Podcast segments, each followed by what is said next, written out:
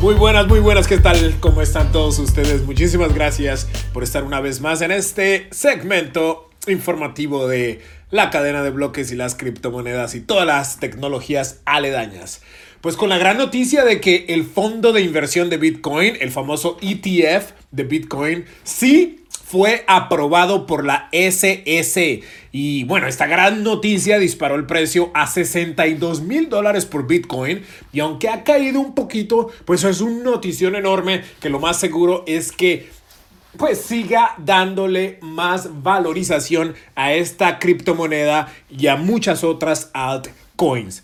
Antes de que termine el año, el gobierno de Estados Unidos y la Comisión de, la Bolsa de Valores votará por añadir al mercado otros siete fondos de inversión, muy similar a este, que incluyen Bitcoin, obviamente. Lo más seguro es que la mayoría de estos no sean aprobados, pero por lo menos el que más esperábamos ya le dieron la luz verde y estará cotizado en la bolsa de valores, ¿no? Eh, este es un buen inicio para, pues, para la adopción masiva y la adopción institucional de Bitcoin y sobre todo, pues, siendo una noticia que la escuchamos en el último cuarto del año, que es el cuarto más pues más ganador, que históricamente más ha ganado valor eh, Bitcoin en estos últimos tres meses, octubre, noviembre y diciembre. Así que toca seguir este, pues todo esto muy de cerca a ver cómo se va desarrollando el valor y ese ETF de Bitcoin que ya es todo un hecho.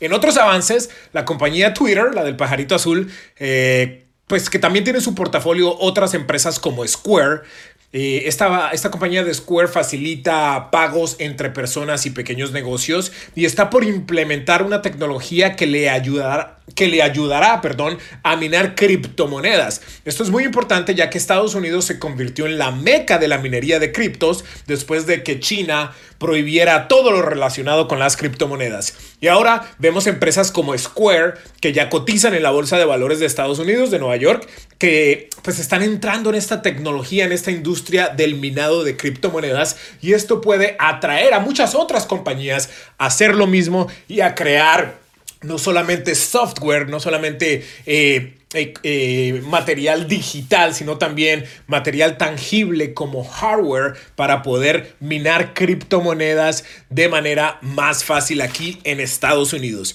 Pues esas son las noticias, las grandes noticias pues de, estos últimos días y lo que sí quería subrayar antes de irme es ¿Cómo podemos tener cuidado de no ser víctimas de fraude o de robo en esta industria de las criptomonedas? Lamentablemente nos han llegado muchos emails y muchas llamadas, muchos mensajes preguntándonos, hey, mira que eh, invertí X cantidad en tal compañía y ahora ya no, no los encuentro, la página pues está prácticamente caída y no sé qué está pasando, me pueden ayudar.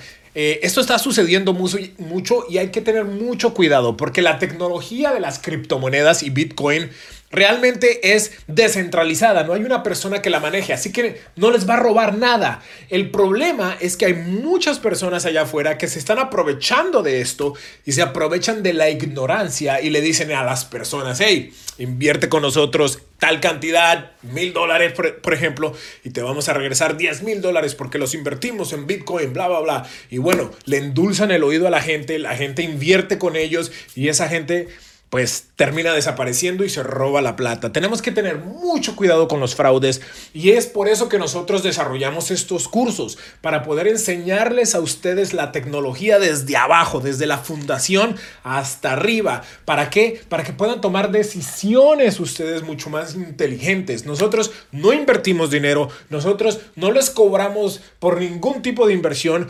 Obviamente los cursos tienen un costo, pero es la información que les va a ayudar a ustedes a poder poder tomar mejores decisiones financieras y a que no les roben, ¿ok?